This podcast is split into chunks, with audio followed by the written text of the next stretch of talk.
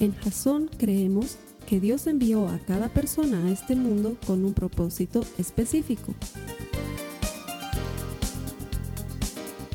Nuestra misión es ayudarte a que tengas una relación personal con Jesús y a través de ella encuentres ese propósito para tu vida. Queremos ayudarte a alcanzar ese propósito.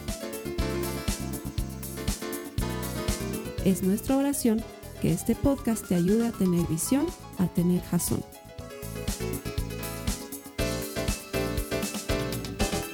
Una semana más que te doy la bienvenida a nuestros servicios de Jason en línea. Gracias por conectarte con nosotros. Todo esto que hacemos lo hacemos con el deseo de ayudarte a transformarte en un auténtico discípulo de Jesucristo, porque sabemos que todo el que encuentra a Dios encuentra vida.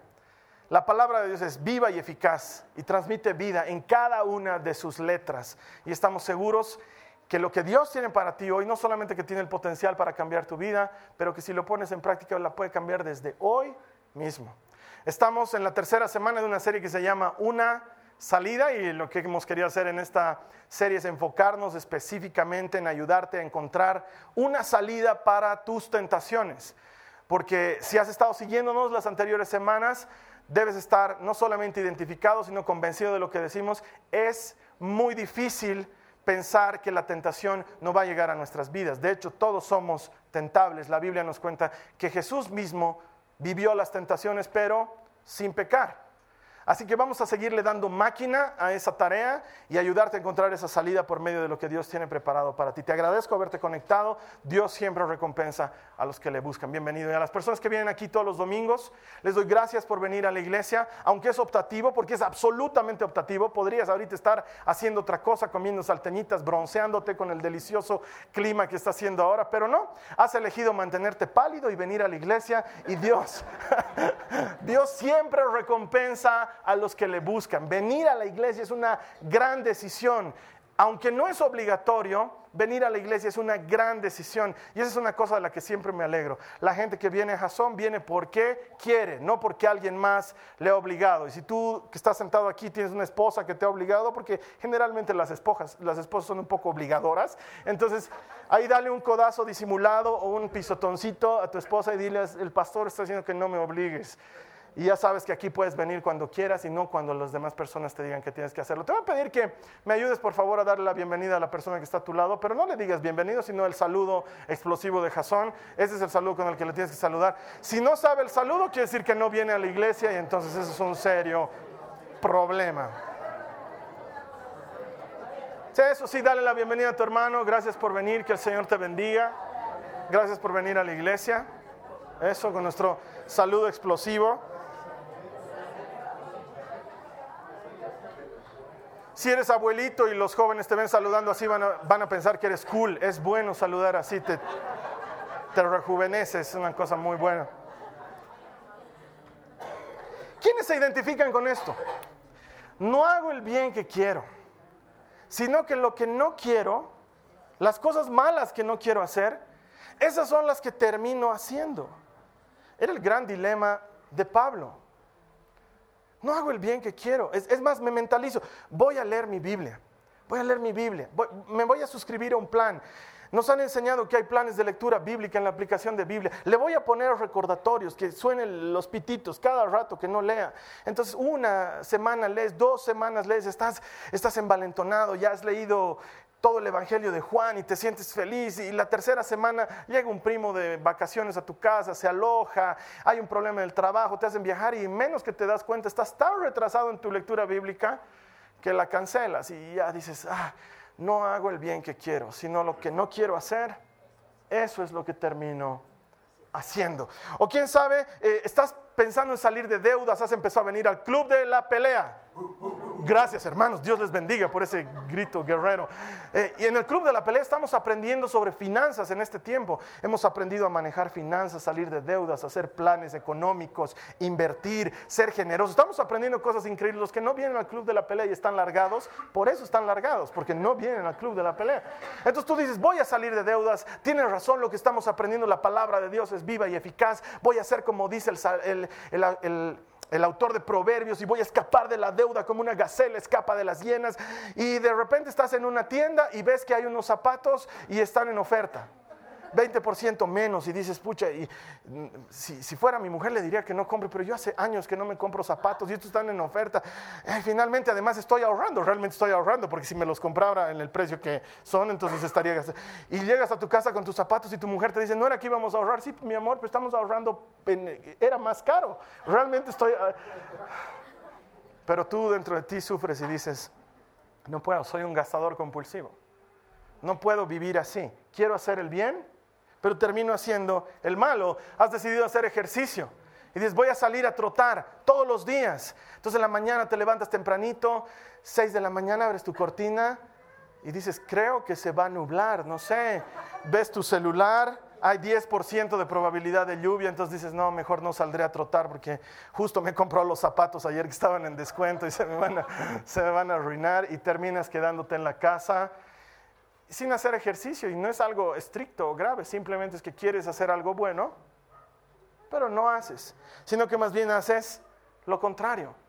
Si te has visto en esta situación o en algo parecido, necesitas una salida. Porque todos andamos desesperados buscando una salida a las cosas que nos hacen fallarle a Dios, porque hemos entendido que tentación es aquello que nos ofrece satisfacción bajo el precio de desobedecer a Dios. Y si bien los ejemplos que he puesto podrían entrar en tu categoría de no son pecado o son pecados leves, la verdad es que no existe tal cosa como pecado leve. Obediencia a medias es desobediencia no más, aunque no nos guste. Has estado tratando de portarte bien y de no renegar con tu marido, pero esta mañana le has tirado un zapatazo, entonces luego dices, es que me saca de las casillas, Dios mío, quiero hacer el bien, pero no puedo. Si tuviera otro zapato le lanzaría porque realmente lo merece. Y hay cosas que nos tientan a transformarnos en las personas que no queremos. Bien, tus amigos, pides unas cuantas pizzas y las pizzas alcanzan para todos. Y cuando entras a la cocina y tus amigos ya se han ido, había habido una pizza extra que nadie se la comió.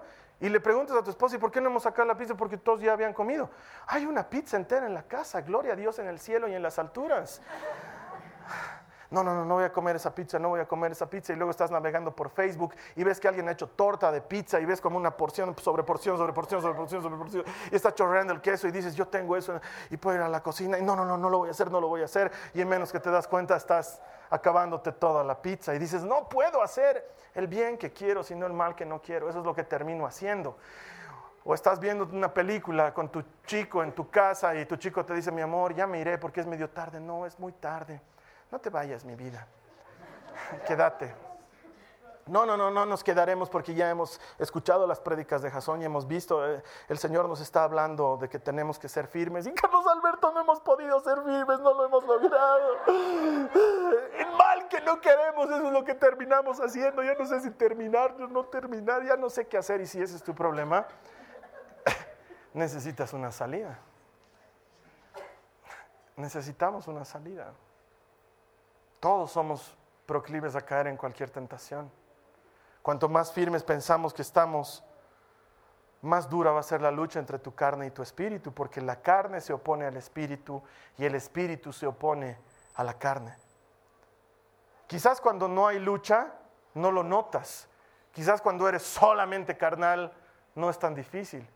Pero incluso los que no se sienten muy cristianos y están escuchando este mensaje, saben que algo dentro suyo no los deja tranquilos cuando están haciendo algo malo. Y es que Dios ha impreso eternidad en nosotros y el deseo de conocerle.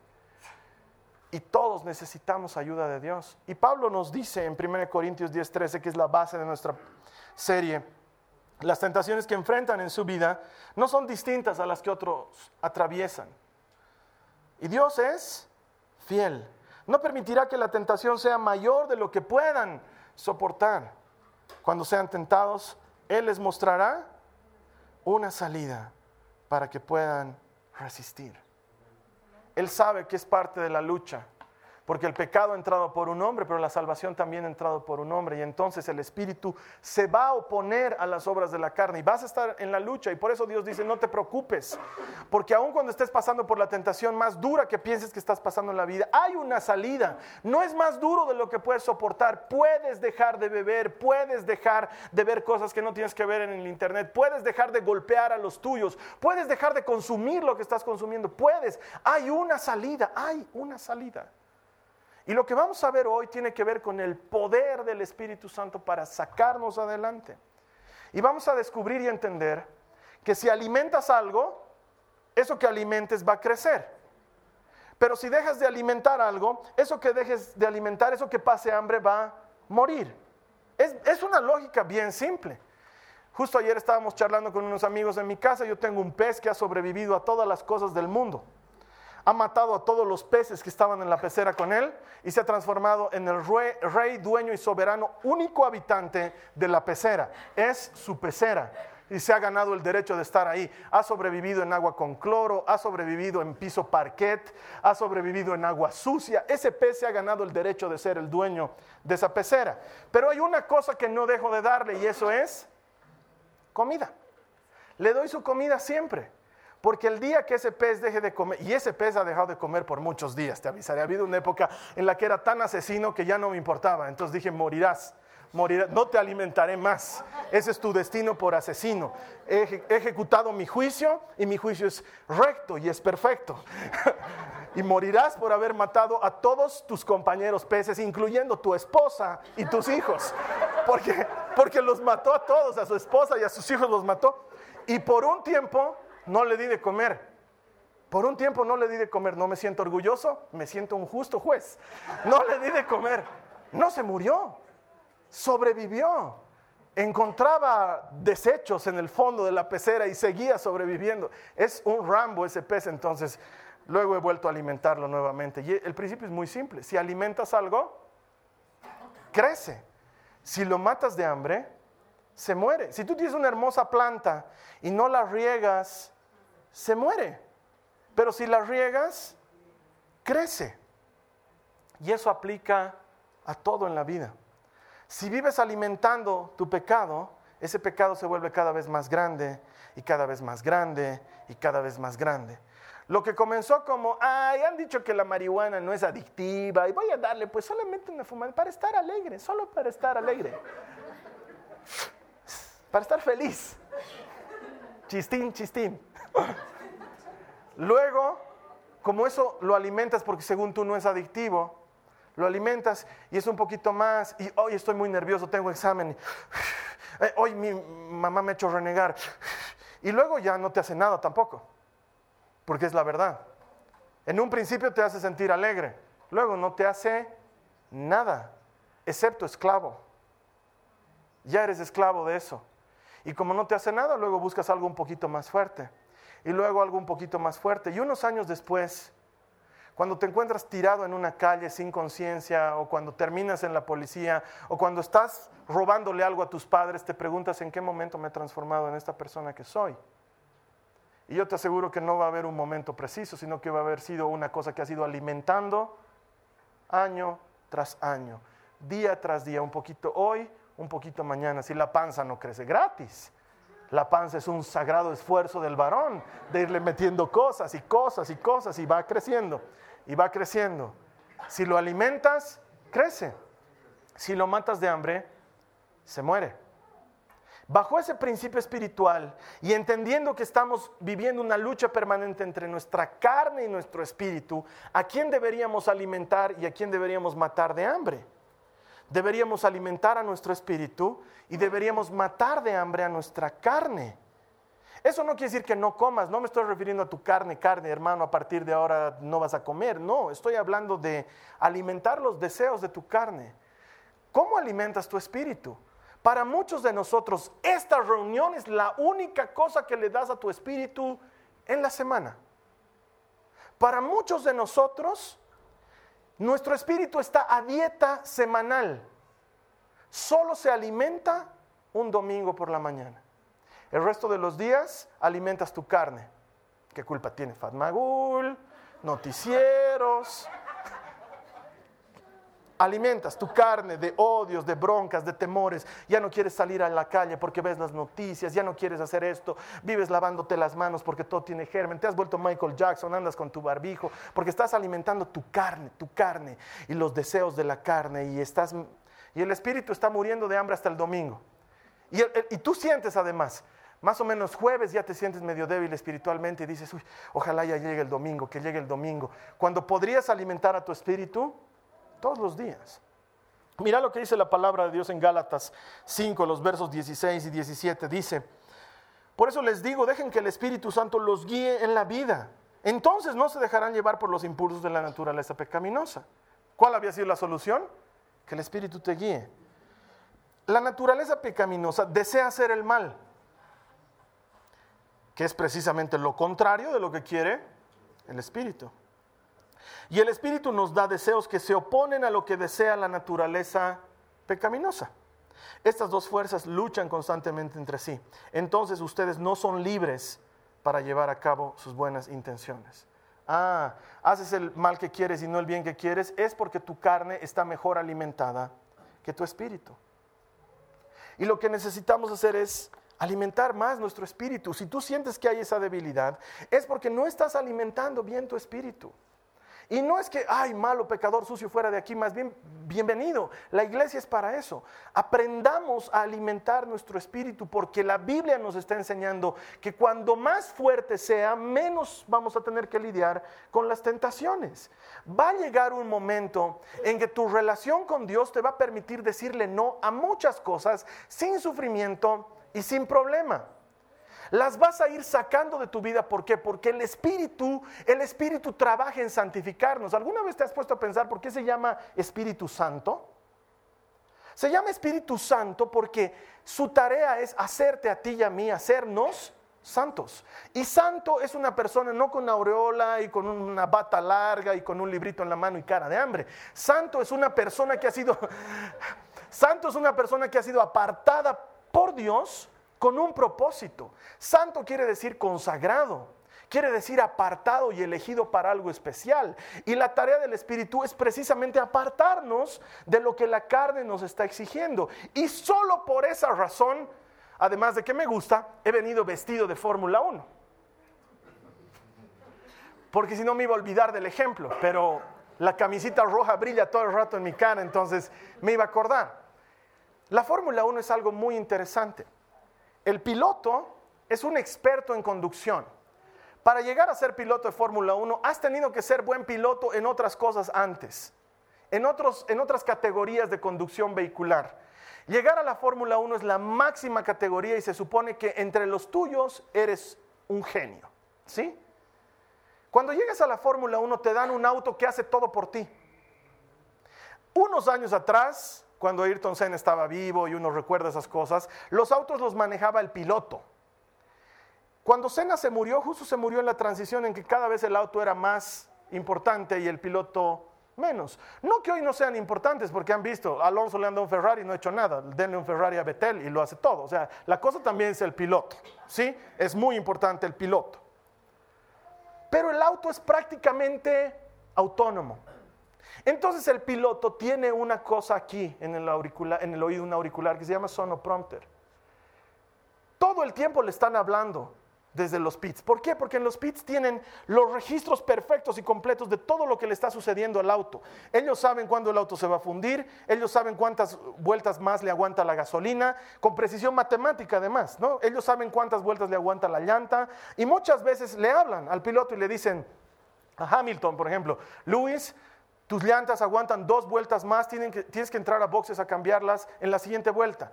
Y Luis dice, no, yo siento bien el auto, lo siento bien, me está respondiendo bien. No, Luis, te quedan dos vueltas y esa llanta va a reventar. No, no, no, voy a intentar una vuelta más. Luis, te queda una sola vuelta. Sí, pero el auto está respondiendo bien, está respondiendo... Si fuera la María Joaquina le diría, te lo dije. Me encanta la, ilustración porque es así el Espíritu Santo. Desde el momento en que has aceptado a Jesucristo como tu Señor y tu Salvador, Él cumple la promesa, Él dice, te conviene que me vaya porque te voy a mandar el Espíritu Santo. Y es buenazo, porque soy yo, pero dentro tuyo. El Espíritu Santo es Dios, dentro tuyo. Y desde dentro hacia afuera comienza la transformación, no de afuera hacia adentro, de dentro afuera, porque más preocupado por el gordo que hay afuera está por el tragón que hay adentro. Es la verdad. Es la verdad. Más preocupado por el papi chulo que hay afuera, está preocupado por el lujurioso que hay adentro. Y comienza a trabajar de dentro afuera. Y empieza a hablarte como, como la gente de los mecánicos por el sonoprompter al piloto. Y empieza a decirte, eso no lo hagas. Eso no es bueno. Acércate más a mí. Presta atención a esto. Ayuda a tal persona. ¿Qué tal si oramos al respecto? ¿Qué tal si tomas tu Biblia en este momento? No te desesperes tanto por leer esa publicación, pasarla de largo. Empieza a guiarte. Y tanto más lo alimentas, tanto más poderosa se vuelve su voz. Y tanto más notoria se vuelve su presencia en tu vida.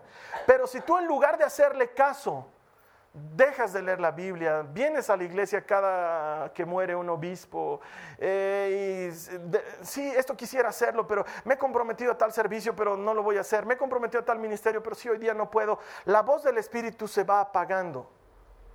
Es lo que Pablo nos recomienda no hacer, nos dice, no contristen la voz del Espíritu Santo, porque aunque no se va a ir, estamos sellados con el sello de Jesucristo y con la garantía de su Espíritu, ese Espíritu se va apagando y la carne va creciendo. Lo que necesitamos es dejar que nos convenza, dejar que nos aconseje. Hay personas que toman decisiones radicales en su vida solo por la voz del Espíritu y luego cosechan los beneficios del éxito que viene por hacerle caso a la voz del Espíritu Santo. Pero hay personas que viven las consecuencias de su pecado y luego cuando todo está destruido, su matrimonio está destruido, su vida está destruida, su salud está destruida, dicen, ¿en qué momento no le hice caso al Espíritu que me decía? Sabías, porque los cristianos sabemos cuando estamos haciendo algo que es contrario al Espíritu. Suena una alarma, hay un piu, piu, piu, sabes que estás haciéndolo y no se calla, la alarma no se calla ni cuando lo estás ejecutando. Piu, piu, piu, piu, piu, piu, sigue sonando y nosotros le desobedecemos conscientemente, alimentamos nuestra carne y dejamos que nuestro espíritu fallezca. Y eso es lo que nos trae problemas. El pecado comienza como algo divertido y quizás ese es el problema. Porque, no sé, a manera de pequeño censo de honestidad, levante la mano los que piensan que el pecado comienza siendo divertido. Dos, tres.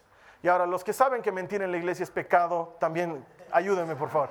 Levanten la mano los que piensan que, el pecado en un inicio es divertido. no tengas miedo porque todos pecamos, ¿no? Porque si no estás levantando tu mano, eh, hay dos problemas. O, o eres un mentiroso y vas a tener que ir a pulir tu aureola en tu casa, o no lo has hecho bien. Porque en un principio el pecado promete diversión y comienza siendo algo divertido. De hecho, los que enseñan sobre esto desde la doctrina de la iglesia lo definen así. El pecado en un inicio fascina, pero luego te asesina. El pecado en un inicio fascina, pero luego te asesina. Uy, qué dramático, Carlos Alberto. No, el pecado mata. Mata tu relación con tu, con tu esposa, con tu esposo. Mata la intimidad que tienes con tus hijos. Mata la confianza que tienes con la gente con la que trabajas. Mata tus relaciones interpersonales. Mata tu confianza contigo mismo. El pecado puede comenzar siendo divertido, pero termina matando. Siempre va a cosechar muerte. No tiene sentido alimentarlo. Necesitamos alimentar el espíritu. Y Pablo nos dice una cosa espectacular al respecto. Mira lo que dice Romanos 8, 12 y 13. Dice, por lo tanto, amados hermanos, no están obligados a hacer lo que su naturaleza pecaminosa los incita a hacer. No están obligados.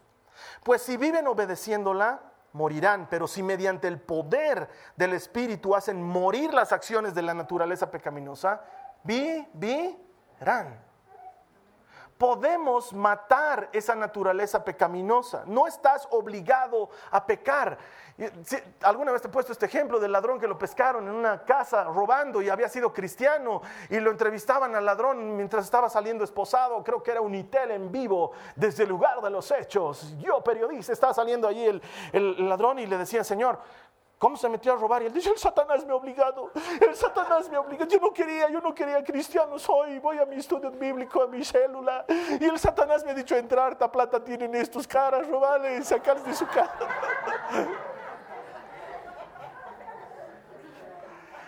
No estás obligado, no estás obligado a pecar. Pero nuestra mente nos dice, ah, ya estás en esto, ya metele, ah, ya has dado un pasito, ya dale, termina completo. No estamos obligados. Al contrario, tanto más alimentemos al Espíritu, tanto más fácil va a ser escapar de la tentación. No puedes decir que no hay salida si tienes Espíritu Santo, porque si tienes Espíritu Santo, meses antes te está advirtiendo, se viene algo difícil, no lo hagas, no te metas, dino, es que voy a quedar mal, es preferible quedar mal con la gente que quedar mal con Dios, es que se van a burlar de mí, es preferible que se te burle, es que esto, es que el otro, y el Espíritu te avisa con tiempo, no lo hagas, no lo hagas, no lo hagas. Entonces, esto requiere que tú y yo reconozcamos que no podemos. El asunto comienza con reconocer que tienes un problema. Es como lo que le sucede a los alcohólicos cuando pasan a ser alcohólicos anónimos para buscar ayuda. Lo primero que necesitan es reconocer que son alcohólicos. En alcohólicos anónimos no reciben medio alcohólicos. Tú vas y dices, yo quisiera participar de sus reuniones, pero no soy tan alcohólico. No, entonces anda, volvete bien alcohólico y vuelves. Porque aquí solamente trabajamos con gente que sabe que es alcohólica. De hecho, su declaración, no sé si alguna vez has, conocido algún alcohólico anónimo, yo he trabajado mucho con alcohólicos, la declaración de ellos dice algo así como esto. Reconocemos que no tenemos ningún poder sobre el alcohol y nuestra vida ha llegado a ser un desastre. Y admitimos la necesidad de un poder superior que nos sane y nos rescate. Eso es lo que dicen ellos. Si lo vemos nosotros desde la perspectiva de un seguidor de Jesucristo, deberíamos decir algo así como, reconozco que no tengo poder sobre completar la línea en blanco. Reconozco que no tengo poder sobre golpear a mi pareja. Reconozco que no tengo poder sobre gastar mi dinero compulsivamente. Reconozco que no tengo poder sobre las drogas. Reconozco que no tengo poder sobre el sexo. Reconozco que no tengo poder sobre qué? Tú completa el blanco. Reconozco que no tengo poder sobre y completa el blanco. Y al mismo tiempo declaro, reconozco y necesito el poder del Espíritu Santo para sanar y rescatar mi vida. Porque tanto más intentes hacerlo tú solo, tanto menos vas a poder. Necesitamos alimentar el Espíritu Santo y que Él crezca. Y quiero decirte que si haces caso de esta simple declaración que acabo de hacerte, la sanidad ha comenzado para ti hoy. Si tú eres capaz de llegar delante de Dios y decirle, Señor, me reconozco incapaz de solucionar esto, necesito la ayuda de tu Espíritu, la Biblia dice que Él acudirá en tu auxilio. La sanidad ha comenzado para ti hoy. El problema es que somos medio fariseos en eso. Y Jesús a los fariseos les decía, su, su problema es que dicen que ven, porque si admitieran que son ciegos, yo podría sanarlos. Pero como dicen que ven, su pecado permanece. Y es que eso decimos, no, no, yo no soy alcohólico, Carlos Alberto, yo soy un bebedor social. No soy alcohólico, alcohólico, hermano, son los que toman todos los días. Yo, hermano, bueno, un vinito, digamos, a la hora del almuerzo, todos los días, pero eso no es alcohol, es como jugo. Claro, es como que a mí me des picante, a mí no me pica la lengua, pero eso no significa que no sea picante. El problema es que no reconocemos el problema. No, no estoy cometiendo adulterio, Carlos Alberto. Es miñata de WhatsApp nomás. WhatsAppeamos nomás. Compartimos fotitos, nada más. Eso no es adulterio. Adulterio es que pase todo, que yo vaya, me vea con ella. Eso no va a pasar, Carlos Alberto. Tengo control sobre el WhatsApp. Mira, ahorita lo hago a un lado. ¿Has visto? Cuando... Ese es el problema, que no reconocemos que tenemos un problema. Pero cuando reconoces que tienes un problema, entonces te abres a la ayuda del Espíritu Santo y el Espíritu Santo tiene poder para rescatarte. El Espíritu Santo tiene poder para sanarte. Y si lo alimentas, el Espíritu crece y se hace grande en ti. Entonces podemos reconocer la guía del Espíritu. Mira lo que dice Gálatas 5, 24, 25. Los que pertenecen a Cristo Jesús han clavado en la cruz las pasiones y los deseos de la naturaleza pecaminosa y los han crucificado allí. Ya que vivimos por el Espíritu, sigamos la guía del Espíritu en cada aspecto de nuestra vida. Entonces ahorita tú deberías estarte preguntando, Carlos Alberto, ¿cómo hago para alimentar más al Espíritu? ¿Cómo hago? ¿Sabes qué? Comenzar por estar más alerta al Espíritu. En lugar de callarlo, estar más alerta. Presta atención porque habla de verdad. Vas a estar en tu auto. Elegí, por ejemplo, es que es volverse muy fanático, Carlos Alberto. ¿Quieres alimentar tu espíritu? Elegí cambiar la, la música que escuchas siempre por música cristiana. O ponte una prédica. Hay un par de amigos míos aquí en la iglesia que me dicen, yo voy al trabajo escuchando una prédica, vuelvo del trabajo escuchando otra prédica. ¿Qué estás haciendo con eso? Estás alimentando tu espíritu. Entonces tu espíritu empieza a trabajar en tus oídos. O estás escuchando música cristiana y de repente sientes que la presencia de Dios te visita y te ministra hasta donde estás. Yo nunca voy a olvidar una de esas veces que Dios me visitó tan fuerte que tuve que parar el auto. Estaba escuchando música. Estaba en la camioneta de mi papá haciendo el trabajo que hacía para él, cuando de repente estaba escuchando una canción de Alex Campos y de repente, de pronto, físicamente, pude experimentar como Dios se sentó a mi lado en la camioneta. Era tan poderosa la presencia de Dios en ese momento que tuve que parar porque me iba a accidentar. Ya no tenía control sobre mí mismo. Me paré, bajé las manos del volante y me puse a llorar al entender que Dios estaba a mi lado. Pero eso no pasa pues si estás escuchando una mordidita, una mordida. No pasa, ¿no ves? No pasa.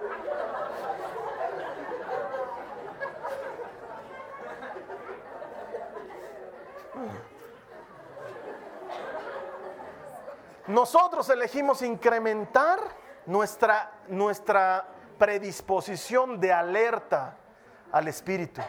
Entonces cuando el Espíritu te hable, hazle caso. Empezá a interactuar con Él. Antes de entrar a un lugar, dile, Señor, acompáñame. Señor, ayúdame en esto que voy a hacer. Señor, mostrame por quién tengo que orar. Señor, llévame directo a la persona con la que tengo que hablar. Y te apuesto. Si quieres apostamos, aunque no es muy espiritual, que digamos, pero vas a ver cómo Dios empieza a guiarte. Haz la prueba. En tu cuarto, ya, no tienes mucho tiempo, te estás afeitando, estás por salir en la mañana, dile Señor, tengo 15 minutos, pone en mi corazón gente por la que tenga que orar. Prepárate para los misiles en tu cabeza. Prepárate para ver cómo van a venir nombres y situaciones a tu cosas que desconoces y vas a empezar a orar. Y vas a ver que tus 15 minutos se han transformado en un tiempo de oración. ¿Por qué? Porque te has abierto al Espíritu Santo. En lugar de andar hablando solito como loquito, empieza a hablar con Dios. Empecé a hablar con él, conversar con él, hasta de las cosas que te hablas contigo mismo como loquito. Le tengo que poner orégano porque si me olvido ponerlo. Entonces, habla con Dios. Es una decisión personal incrementar el alimento del espíritu. Entonces le dice, Señor, vamos a cocinar juntos, vamos a hacer sopa de pollo, Padre, ayúdame, ¿de dónde conseguimos las cosas? Porque no tengo idea de hacer sopa de pollo. Ah, Internet, qué buena idea, Señor Jesús. Veremos cómo se hace sopa de pollo. ¿Confías en este sitio web, Señor? Yo tampoco confío. De entrada, al ver esa pelada que ha aparecido ahí, mejor cambiamos de sitio web. Ah, sí, Señor, gracias por llevarme a este sitio web. Ah, ellos habían sabido usar plátano. ¿De dónde es Ecuador? Qué raros son los ecuatorianos, pero bendito sea el Señor que existe Ecuador Empiezas a hablar con Dios. La gente te va a llamar loco, Dios te va a llamar amigo. Y empiezas a alimentar su espíritu. Y se hace poderosa su presencia en ti. Entonces, de repente vas a sentir que Dios te guía. Que te dice, no hagas esto hoy. No inviertas tu plata en esto, no te metas con esta persona, no desconfíes de este amigo, ese amigo de confianza, te va a empezar a guiar. Y entonces vas a encontrar que para las tentaciones hay una salida. Es una búsqueda intencional de Dios. Y cuando lo has alimentado, la llenura del Espíritu Santo va a impedir que sientas antojo del vacío que produce el pecado. Cuando estés lleno del Espíritu Santo, no vas a sentir antojos del vacío que provoca el pecado, porque vas a estar satisfecho vas a estar lleno. No vas a necesitar llenar vacíos con cosas que lo único que generan son mayores vacíos. Sí hay una salida. No tienes por qué ser rehén de la botella. No tienes por qué ser rehén de ese vicio. No tienes por qué ser esclavo de las deudas. No tienes por qué ser esclavo del temor, no poder salir de tu casa, no poder caminar en la calle tranquilo. No necesitas más vivir esclavo de esas cosas. Dios nos quiere libres. Puedes ser libre de la crítica que está fundamentada en tu inseguridad, encontrar identidad en Dios, alimentar el Espíritu Santo que hay en ti. No caigas en la trampa del pecado. Hay una salida. La salida ahora vive en ti.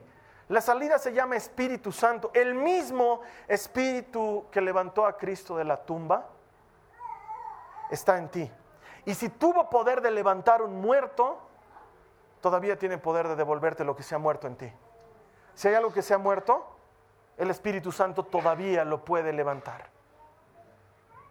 Porque esta charla no solamente es para prevenir, es para rescatar. Tal vez tu relación con tu pareja está destruida. El Espíritu puede rescatarla. Tal vez has perdido autoridad con tu hijo. El Espíritu puede devolverte la autoridad y devolverte la comunión con tu hijo.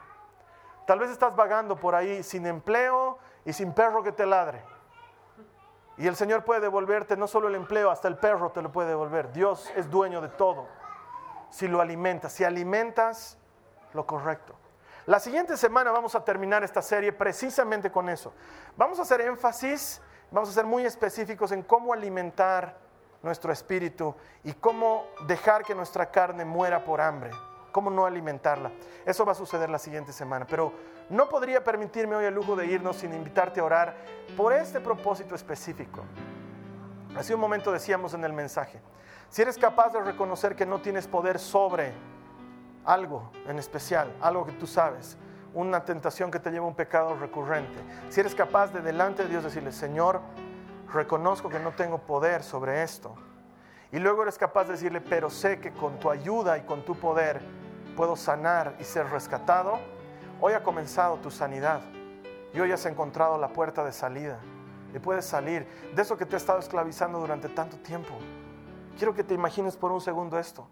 Vivir libre. Vivir libre de eso. Ya no te causa más problemas. Ya no te preocupa más. Estás libre. Dios te ha rescatado. Eso puede comenzar a suceder hoy. Si tan solo tienes el valor de reconocer no delante de mí, delante de Dios, que hay algo que no puedes manejar y pides su ayuda. Y Él vendrá a ti con su auxilio que siempre es oportuno. Él sigue diciendo, clama a mí y yo te responderé. Si ese es tu deseo, si esa es tu necesidad, te voy a invitar a que cierres tus ojos ahí donde te encuentras. Dadas las características de lo incómodo que puede ser lo que vamos a orar a continuación, te invito a que ores privadamente conmigo. Pero si tienes el coraje de hacerlo en voz alta, estás dando un paso decidido para enfrentar tu pecado. Por un tema de privacidad, por respeto a tu autonomía, no vamos a mencionar tu pecado delante de las demás personas. No lo vamos a hacer. Vamos a hablar de él genéricamente. Vamos a decir, Señor, te entrego esto que tú conoces, que me esclaviza pero necesito que tú lo hagas porque yo no lo puedo hacer por ti. Y la oración imaginaria no funciona cuando se trata de fe. Necesitamos creer que Dios existe y para eso pronunciamos palabras. Así que donde estés, cierra tus ojos y haz esta oración conmigo. Dile a Jesús, Señor Jesús, hoy tomo la decisión absoluta, definitiva, de encontrar una salida a mi pecado he decidido apegarme a ti y alimentar tu espíritu. Reconozco con humildad que no tengo ningún poder sobre este pecado. Y en este momento te pido que pienses en eso que te ata. Dile al Señor, no tengo poder sobre este pecado. Ningún poder sobre él. Ha transformado mi vida en un desastre. Pero al mismo tiempo reconozco que necesito tu ayuda y tu poder para sanarme y para rescatarme. Hoy Jesucristo abro las puertas hacia una salida a mi pecado por el poder de tu Espíritu. En el nombre de Jesús en el nombre de Jesús. Amén. Amén.